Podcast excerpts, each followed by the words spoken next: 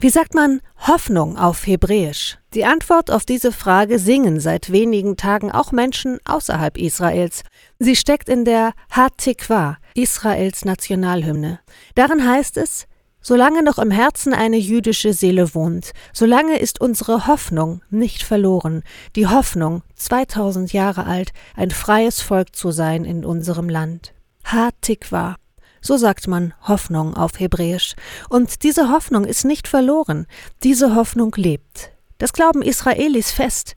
Glauben wir es doch mit ihnen. Hoffnung, obwohl israelische Reservisten jetzt zur Waffe greifen. Hoffnung, dass die Angriffe aus dem Gazastreifen nicht der Beginn sind für einen Flächenbrand im Nahen Osten. Hoffnung für alle Orte und Menschen, in und bei denen gerade Aufruhr herrscht.